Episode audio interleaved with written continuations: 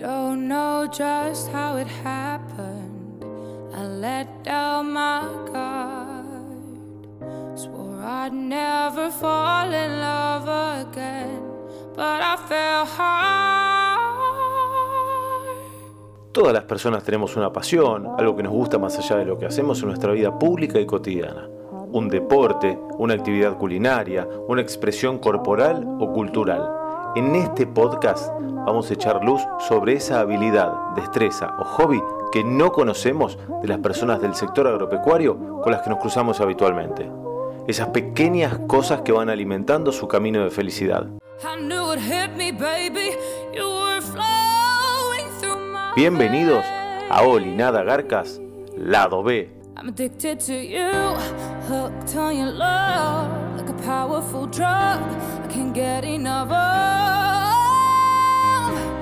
I'm addicted to you. I'm addicted to you.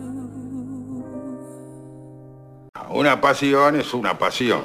¿Te das cuenta, Benjamín? El tipo puede cambiar de todo. De cara, de casa, de familia, de novia, de religión, de Dios. Pero hay una cosa que no puede cambiar, Benjamín. No puede cambiar de pasión. Pasa la nafta, ponele full tech. Todos los productos que aplicas funcionan mejor con Fulltech. Fulltech es el único auxiliar de aplicación que potencia y optimiza la acción de los fungicidas, herbicidas e insecticidas mientras reduce la deriva y aporta micronutrientes a los cultivos. Fulltech, tecnología full de Spraytech Fertilizantes. Una vez, siempre. La carne vacuna refuerza naturalmente tu sistema inmunológico. Por eso, esta primavera, quédate cocinando en casa con la mejor carne del mundo. Encontrá las mejores recetas en www.carneargentina.org.ar. Con KWS vos elegís genética y agronomía al servicio del productor. La elección de tu lado. KWS. Somos pioneros y especialistas en tolvas autodescargables. Nos avalan más de 90 años junto al productor agropecuario de Argentina y el mundo. Somos la pasión y el profesionalismo puestos al servicio de la innovación. Somos Cestari. Escribimos la historia. Conociéndote. Mi nombre es Inés Amuchasti, me dicen Mané desde chiquita por María Inés. Soy nacida en Córdoba, Argentina, y mi familia está conformada por padre ingeniero agrónomo, madre bióloga. Yo soy la mayor de cuatro hermanos. Mercedes es la segunda, es es administradora de empresas, eh, se dedica al comercio exterior. Fernando es ingeniero agrónomo, como yo. Y la más chiquita es Luz, que es arquitecta. Hobby, la cerveza y la ganadería. El campo para mí es un estilo de vida, es una no rutina, es una, una oficina sin techo y es donde paso 24 horas al día. Así que es mi todo.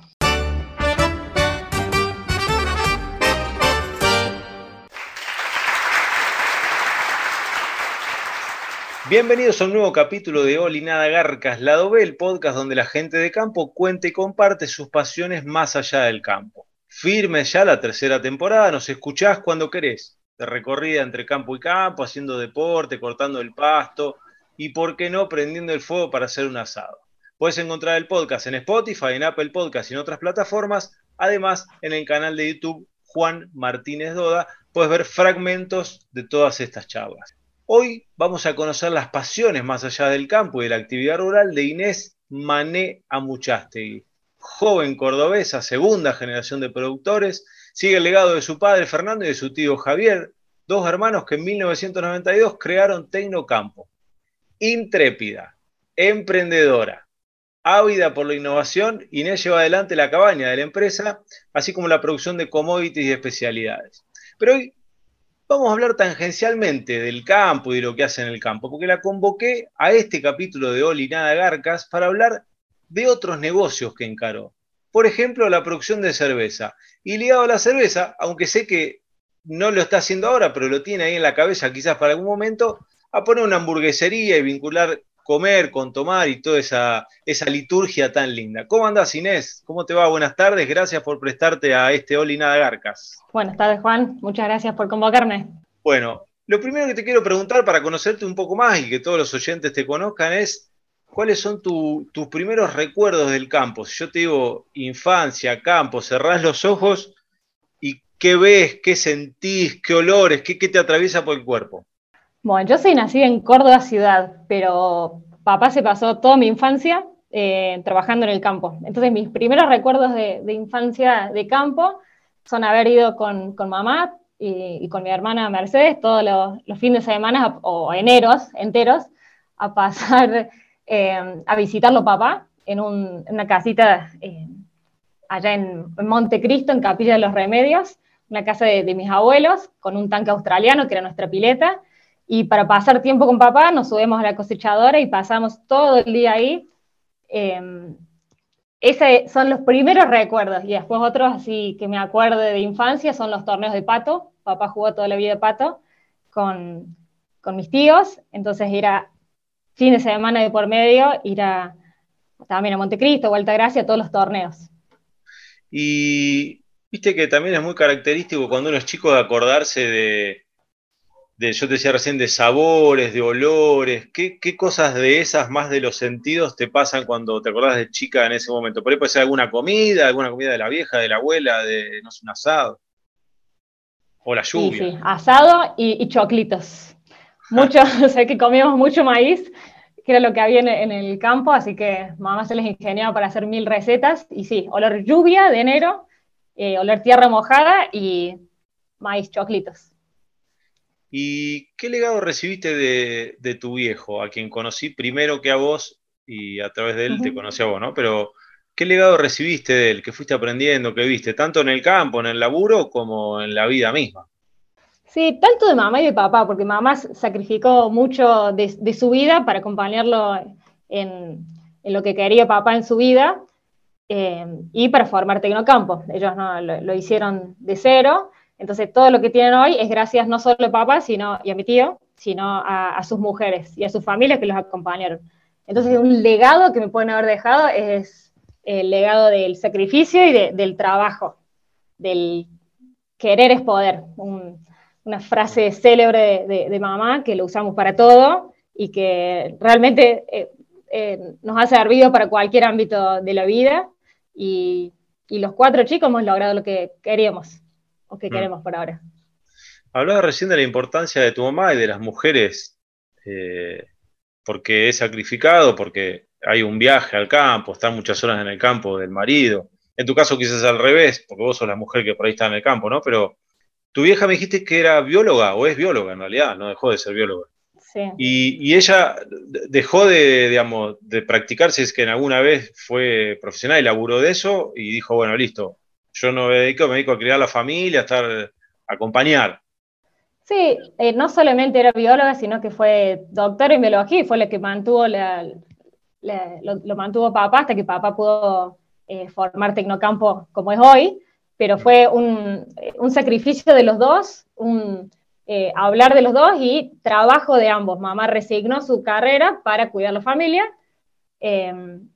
y bueno, y papá resignó su, su, vida social a lo mejor o mucha familia, porque la en nuestra adolescencia eh, y niñez mucho no lo veíamos a papá, está trabajando mucho. Pero bueno, eh, supongo que es lo que hacen las familias, es sacrificarse por el otro y por la, por la familia. Para un fin. Sí, sí, sí.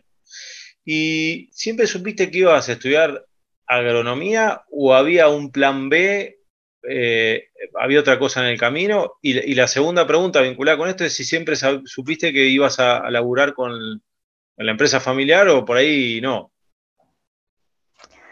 Eh, mira, mi familia, no solo la chica, sino la grande, también la mayoría son agrónomos, así que es algo que, de chiquita ya sabía que iba a ser eh, agrónoma, sabía cuáles eran todas las aristas en venta comercial, en producción, me gustaban varias, eh, pero por las dudas, cuando terminé el cole, hice una orientación vocacional para ver si existía alguna otra carrera que me pudiese gustar y no, eh, descifré que no. Era agronomía lo mío y no había un plan B, eh, ni siquiera veterinaria. Me gusta mucho la ganadería, pero con otra orientación. Y con respecto a la, pregunta de si siempre quería trabajar con mi familia, sí, soy muy apegada a mi familia.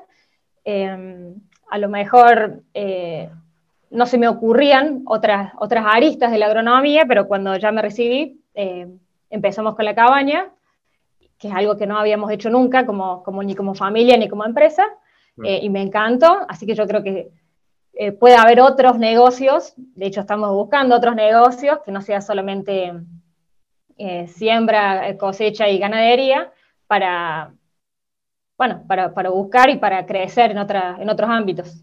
Mm. Así, mi hermana también, cuando se recibió de em, administradora de empresa en comercio exterior, em, ahí empezó a hacer números y empezó a ver otra, otra parte de la, de la producción y se abrió la parte de exportación eh, ahí en Tecnocampo. Entonces no es que cada uno tiene que ocupar, cada uno de los hijos, de los primos, tiene que ocupar un lugar en la empresa, para nada, ya hemos hecho el protocolo familiar, las dos familias juntas, eh, lo escribimos nosotros, padres, hijos y, madres, y, bueno, entre todos dijimos que hay que hacer crecer la empresa, hay lugares adentro o no, pero que eh, la empresa sigue siendo un, medio, no un fin. Mm. Sí, también... La familia arriba de la empresa.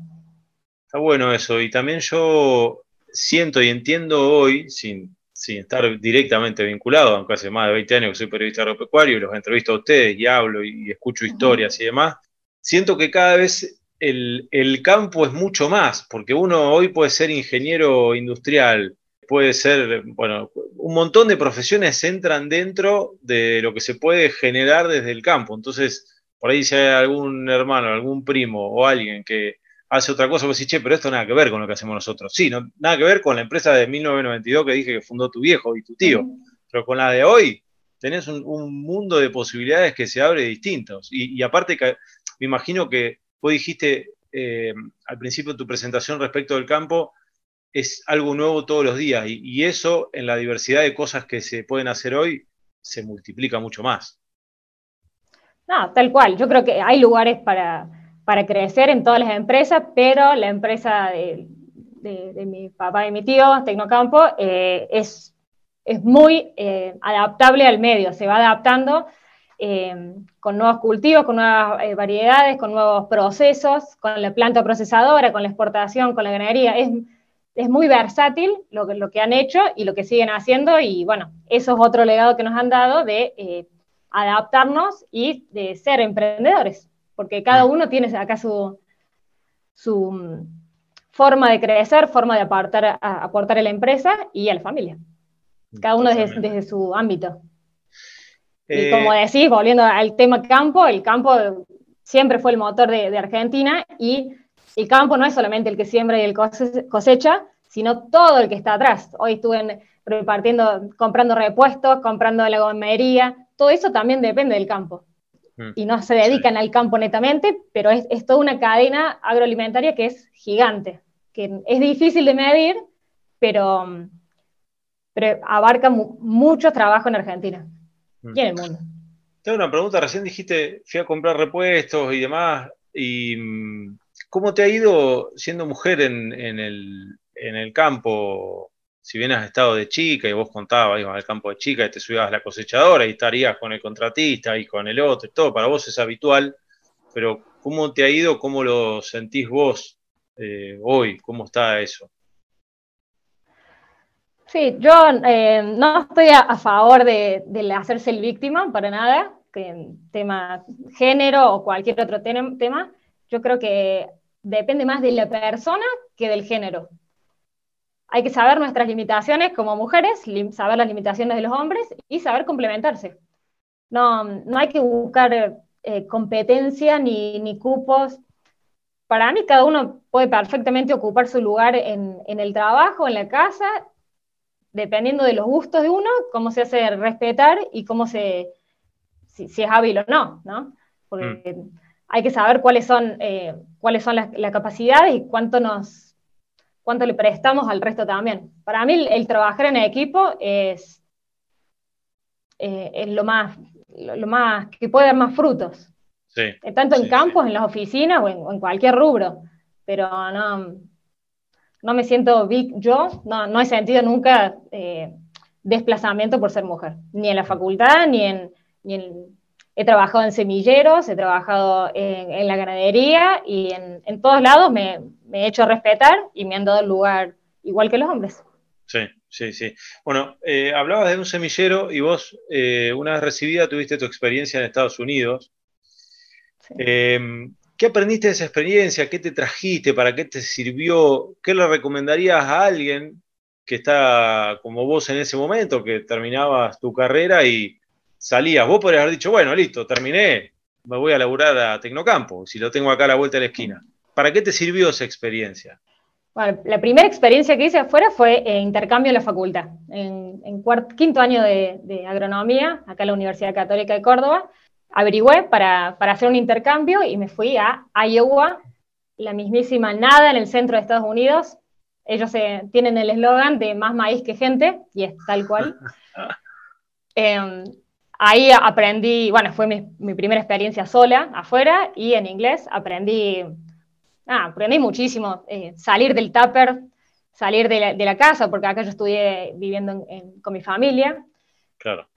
Aprendí de, culturas, de idioma, de comida, de, además de agronomía, de, todo. Me, llevo lo mejor, me llevé los mejores de los profesores, hice mucho contacto y trabajo con ellos, y bueno, de, mis compañeros, que tampoco me sentí nunca discriminada, ni, ni, latina, ni nada, era una más. Em, y después volví a Córdoba, me recibí y eh, había en la facultad había trabajado en, un semillero, en, Pioneer, eh, en maíz, acá en Córdoba. Y entonces cuando me recibí presenté el currículum y eh, me salió una pasantía en el mismo Iowa, sé que estábamos destinados a estar allá, y me, fui a pasar también otro año también había breeders de todas partes del mundo, no solamente de, Estados Unidos, y nada, espectacular. Viajé muchísimo, conocí mucha gente, aprendí mucho en la parte de, genética, de maíz y soja. Y hoy cuando vuelvo y cuando tengo, me, encanta recibir gente en el campo, tengo muchos pasantes de las universidades nacionales, Universidad Católica, de colegios, de, de particulares, eh, amigos de, hijos de amigos de, mis padres y muchos primos, y a todos les recomiendo el intercambio. Eh, lo que te abre la cabeza es un antes y un después. Y, y, es sano, sano salir y trabajar en otra empresa antes que en la, familiar, por, por, todo lo que te estoy diciendo, y nosotros tanto nos parece importante que lo redactamos en el protocolo familiar, de sí o sí hacer una experiencia eh, afuera, en otra empresa y en otro país, antes de entrar a, la, a Tecnocampo. Y llevamos cuatro de la segunda generación que, nos, que estamos en Tecnocampo y los cuatro hicimos experiencia afuera y, y los cuatro lo recomendamos. Así que queremos que todos los que se sigan metiendo, somos nueve, todos los que se sigan metiendo hagan la experiencia y sí, es súper recomendable. A, todos los hijos y a todos los chicos estudien o no agronomía, que hagan una experiencia afuera, desde lavando plato hasta juntando kiwi o como yo que estaban en un laboratorio o en campo de, maíz, pero la experiencia de afuera es, es muchísimo, suma muchísimo a, la vida de todos. a valorar cada cosa, hasta a los padres les sirve. Sí, sí, sí, sí, sí. Sí, te abre la cabeza, básicamente. Eh, sí. el eh, viajar te, eh, uno te abre la cabeza, pero el tener que conseguir tu pan de cada día para afuera, para vivir, está, está muy bueno. Sí, sí, sí. Che, y creo que fue 2016, dije que íbamos a hablar de cerveza, porque hablamos un montón de cosas antes de hablar de cerveza.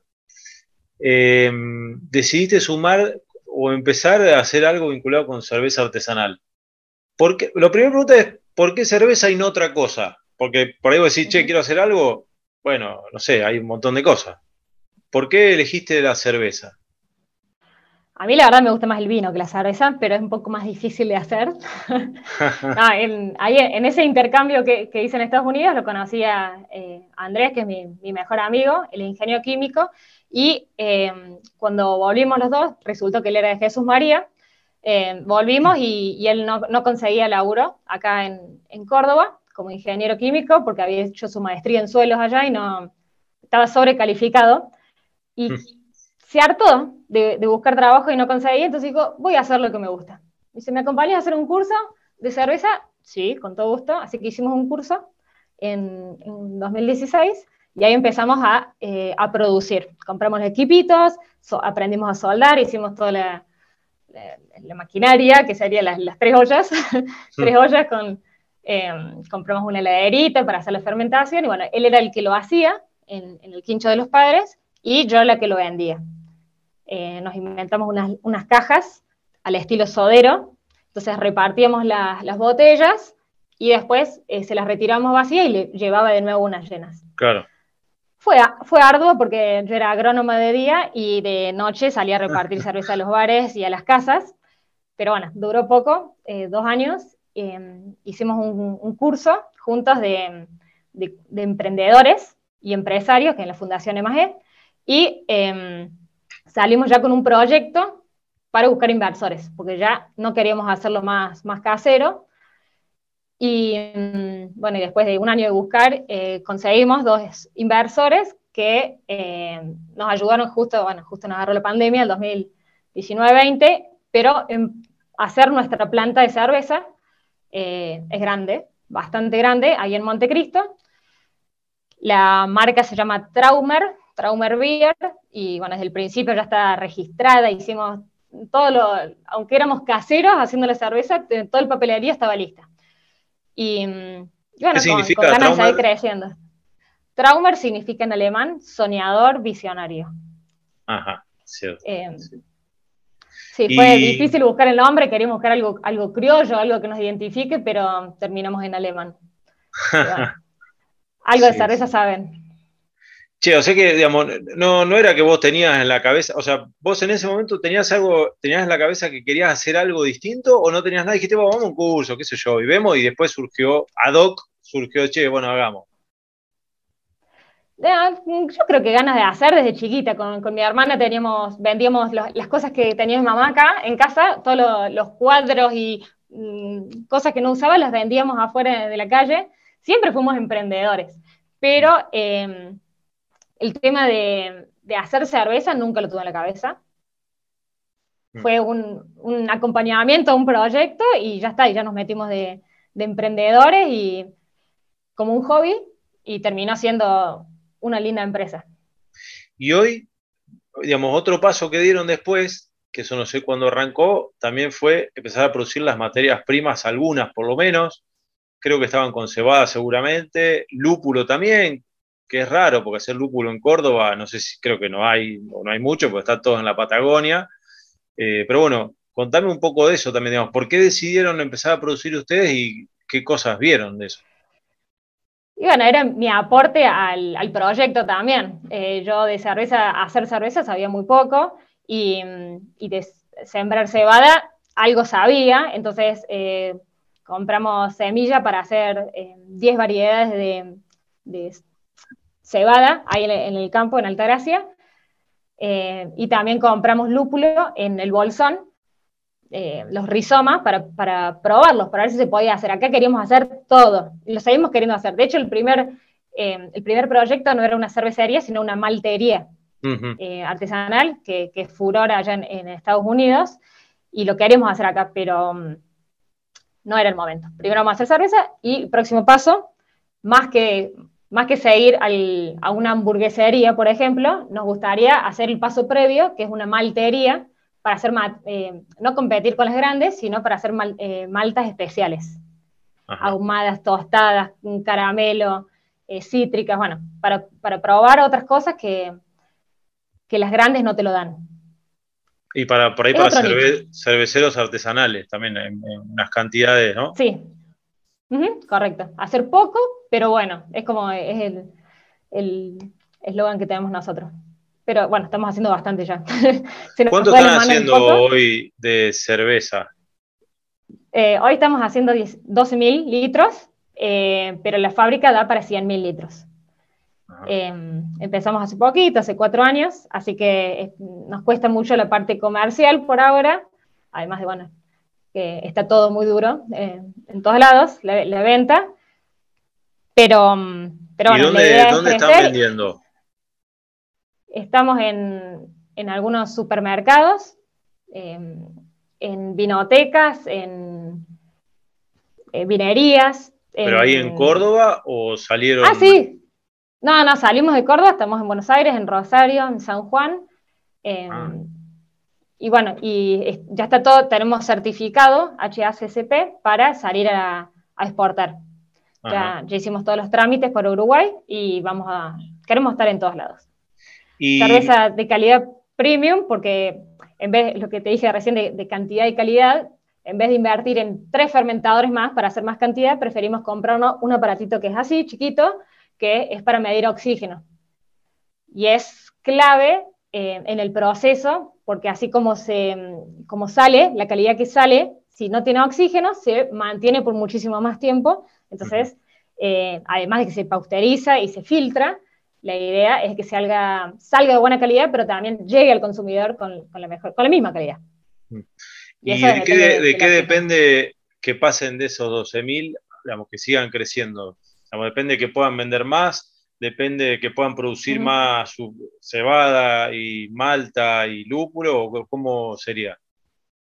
No, en la parte productiva estamos, eh, estamos, estamos muy bien para crecer. Eh, lo que nos falta es el la atracción de ventas. Pero bueno, eh, tenemos un socio que, sabe mucho de ventas, sabe mucho de, supermercados, y así que, eh, bueno, confiamos en él para, salir a todos lados. Y el tema de exportación también creemos que nos, va a ayudar mucho. Y también eh, ahí en la cervecería, siempre lo que hacemos es hacer trabajos cooperativos. Entonces nos apoyamos con otros para salir. Hoy eh, estamos con, proyectos de, juntarnos para hacer nuevos, con, una gintonería, para hacer nuevos productos. No solamente cerveza. De hecho, La, sociedad se llama Buenas Maltas y no Traumar, porque la idea es hacer muchos productos con maltas. Y hoy, de lo que producen en el campo, producen cebada. ¿Cómo le fue con el lúpulo ahí? Que yo te decía, es raro, Córdoba hacer lúpulo, ¿cómo le fue? Sí, bueno, los lúpulos los sembramos en la cumbre. La cumbre es lo más fresquito que tenemos en, Córdoba, es en las sierras, y lo más parecido que tenemos al bolsón. Y sembramos ocho, variedades distintas de lúpulo y hay, hay, tres que se comportaron espectacular, que fueron las que mejor cosechamos este año. Eh, y, bueno, ya con esa adaptación ya podemos eh, escalarlo, puede ser un, un ensayo es el quinto año que estamos con el ensayo, y mm, bueno, para escalarlo y hacer nuestra producción. Eh, mm. Todavía no, queremos vender lúpulo, eh, es para producción propia, pero, pero bueno, la idea es hacer toda la, cadena de valor, eh, igual que las levaduras, o sea, la cerveza tiene agua, levadura, lúpulo y malta, y las levaduras también las estamos adaptando al medio y reproduciendo, para no tener que, salí a comprar y porque son mucho más eficientes las propias. Mm. Pues ya conocen el medio, conocen nuestra cerveza y, demás. Sí, sí, sí. Así que estamos todos, queremos integrarnos.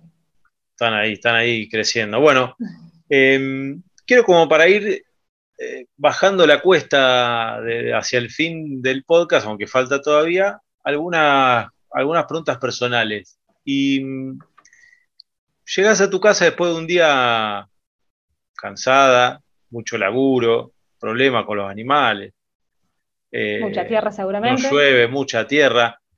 ¿Qué haces? ¿Qué, cómo, ¿Cómo te relajás? ¿Cómo haces para resetearte? ¿Qué cosas te buscas para, para sacar el foco de tu cabeza de, los, puede ser problema o no, del laburo en sí, para resetearte para el otro día volver renovada?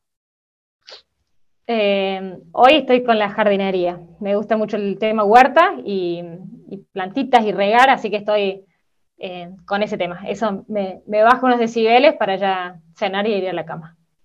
¿Y qué tenés en la huerta? ¿Con qué te ha ido bien? Eh, mucho tomate, mucho pimiento, tengo alcauciles. Mi, mi, abuela hace mucha, también tiene una huerta muy grande, así que le robo semillitas y lo voy reproduciendo allá. Y vos vivís también otro legado de mi abuela. Sí. Vos vivís en el campo. Sí, sí, sí, sí. ¿Y mm, sos de cocinar? qué, plato te gusta más de los que te sale o te han dicho que te sale mejor? Puede ser algo a la parrilla también, no sé. No, a la parrilla prefiero comer de otros.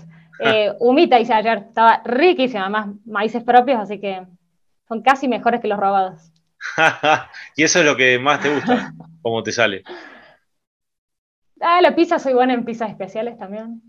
Ah, Eh, bueno. Y en pastas. Pero más para invierno.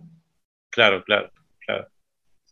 Em, bueno, ahora llegamos a una sección que es, yo le llamo tirando paredes, es el ping-pong de Oli Nada Garcas. Son es como un ida y vuelta. eh, algunas preguntas, obviamente, que ameritan eh, alguna explicación, pero si no, es, es como un ping-pong. Y la primera tiene que ver con cuál es tu país o ciudad favorito de los que conoces. Córdoba, definitivamente. En, en todo lo que tiene naturalmente, en clima, en personas, con Córdoba me quedo. ¿Y algún país, ciudad o algún lugar que te gustaría conocer, ir, que te han dicho, que sí, bueno, en algún momento me gustaría ir para allá? Eh, me gustaría ir mucho a Canadá, que es potencia mundial, y eh, otra que es, po- eh, potencia, que es Rumania. Es raro, pero me han, Mirá. me han hablado espectacular de Rumania, que es muy bueno y que tiene mucho por desarrollarse. Así que iría a visitarla. Y bueno, capaz que se pisa con la pregunta anterior, pero tu comida favorita, ya no de las que cocinas vos, sino favorita en general. Y pizza y asado, podría comer todos los días. Ir turnándome, Eh, no con ensalada. y una serie o una película que te gustaría recomendar que, o que te gustó, que te gustó a vos. Sí, no, no soy de ver muchas películas, pero Outlander, que es una serie, eh, me gustó mucho. ¿Que es una serie de qué tipo? Es de. eh, sí, es medio romanticona, eh, pero es de, de ingleses, pelea de ingleses con escoceses. Ajá, ajá. Eh, por, por las características que tiene, ¿qué animal te gustaría ser si tuvieses que decir, bueno, me gustaría este por tal cosa? Eh, medio raro, pero camaleón. Me, me defino como camaleón porque eh, creo que me adapto a, a las circunstancias. En un lado soy la ingeniera, otro día soy eh, eh, la, la tía, ahí soy la, la ganadera, la cervecera, que es otro, otro perfil, y creo que me, me voy disfrazando en el ambiente que estoy. Eh, esta pregunta por ahí tiene que ver con los tatuajes, y por ahí algunos yo no tengo tatuajes, y cuando yo a veces hago esta pregunta, me dicen, no, yo tatuaje no me haría nunca, pero saca el tatuaje real, digamos. ¿Hay algo que, que tengas grabado a fuego en, tu, no sé, alma, eh, en tu vida, en tu historia recorrida, digamos, como si fuese un tatuaje que te va a quedar para toda la vida? Si tatuajes no tengo tampoco, ni tampoco me haría, pero si hay al- algo que me, marca y me va a marcar a fuego toda la vida es mi familia. Definitivamente. Cada uno de, de los, de los seis. Mm. ¿Y qué superpoder te gustaría tener y por qué o para qué, si tuvieses alguno? Eh, superpoder, el, el poder hacer feliz al, al que está, el- al que me rodea, al que trabaja conmigo, a mi jefe, al que está bajo mío, a mi familia, a, a los que me rodean. Mm. Hacerlos felices. Suponete que te dejan volver el tiempo atrás, a cualquier, a cualquier momento de la historia de la humanidad, de lo que viste, de lo que leíste, de lo que, no sé, escuchaste alguna vez, o algún momento de tu propia vida, decir, bueno, me gustaría volver a cuando tenía 10, 11, 5, bueno, no importa. ¿A, a qué momento volverías, bueno, o, o irías y para qué? De la historia, capaz que volvería a la parte de, de los ingleses y mm, no dejaría que, que vengan los españoles, que no nos invaden los españoles. Y, de mi vida, eh, la, niñez fue muy feliz, la adolescencia y la época de la facultad fue muy divertida, no me perdía un programa, eh, pero creo que hoy con, con 32 años y ya trabajando, eh, haciendo lo que me gusta y bueno, teniendo responsabilidades, teniendo, que dar explicaciones y, y, bueno, y deberes, creo que me, me, quedaría con hoy. Me, gustó todo, toda mi vida, todo lo que hice, no, no creo que me arrepienta de algo, pero yo creo que hoy estoy en, equilibrio. Mm. Y la última tiene que ver con, hablaste mucho de la familia, y yo decía hace un rato que lo conocí primero a tu viejo y a tu tío que a vos, y digamos, y, y, hay una comunión y es una familia grande, me decía son nueve los de la segunda generación, creo. ¿Por dónde crees que pasa el, el lograr ese, esa convivencia en armonía dentro de las diferencias? Porque son otra generación, en nueve personas no puede ser que los nueve digan todo que sí de una, debe haber contrapunto. Entonces, ¿por dónde crees que pasa, eh, bueno, eso, la, buena comunión entre todos para avanzar en una empresa familiar, que no siempre es fácil?